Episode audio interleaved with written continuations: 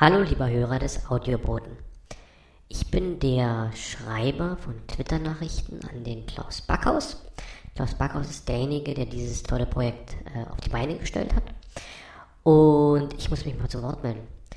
Denn ähm, die Idee des Ganzen war eigentlich so eine Art Alternativplattform zu bieten, die eben nicht gerade von etablierten Podcastern dazu genutzt wird, ihre Projekte, ihre, ihre, ihre Podcasts zu bewerben, beziehungsweise eine Verbreitungsplattform dafür zu haben, sondern denen die Möglichkeit einzuräumen, mal was völlig Neues, was völlig anderes, noch nicht Dagewesenes äh, zu veröffentlichen, äh, zu experimentieren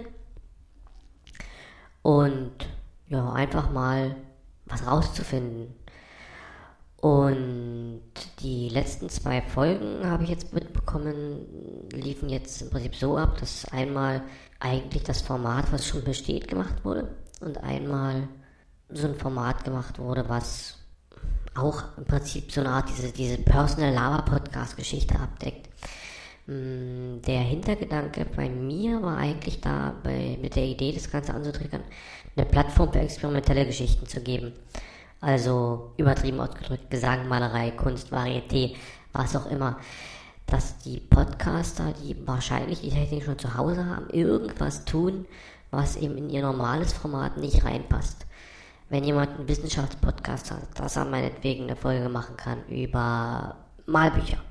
Dass jemand, der einen Personal Podcast macht, plötzlich sich mal mit irgendeinem Thema auseinandersetzt und dann wirklich wissenschaftlich recherchieren geht.